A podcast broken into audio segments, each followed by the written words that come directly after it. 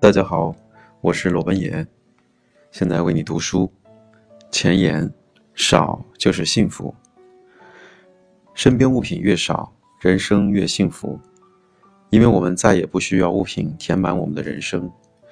若以最精简的方式解说本书要传达的理念，我想就是这两句话。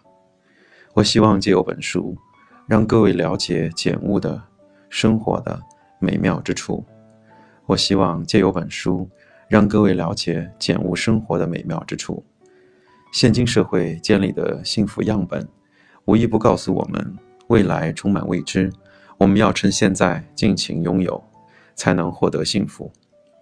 这与本书想要宣扬的理念截然不同。只要有钱，就能买想要的东西，遇到任何困难也能用钱解决。于是乎。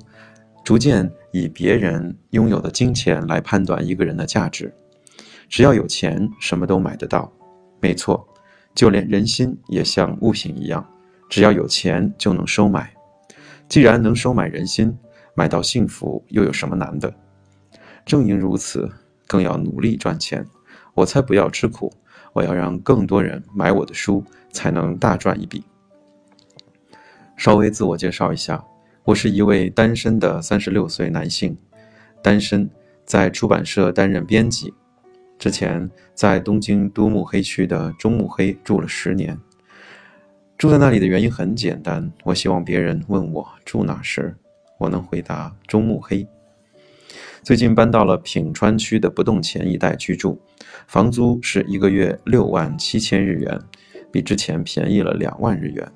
这次搬家几乎花光了所有的积蓄，从来没结过婚，这把年纪却口袋空空。可能有些人认为我真的是没用的男人。若是以前那个死爱面子的我，我一定觉得很丢脸，不敢跟别人分享我的近况。但我现在完全不在意，原因很简单，因为我现在很幸福。我一直很想从事可以传达价值观的工作。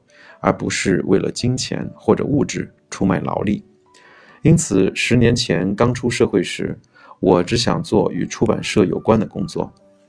可惜在工作过程中，我逐渐迷失了初衷。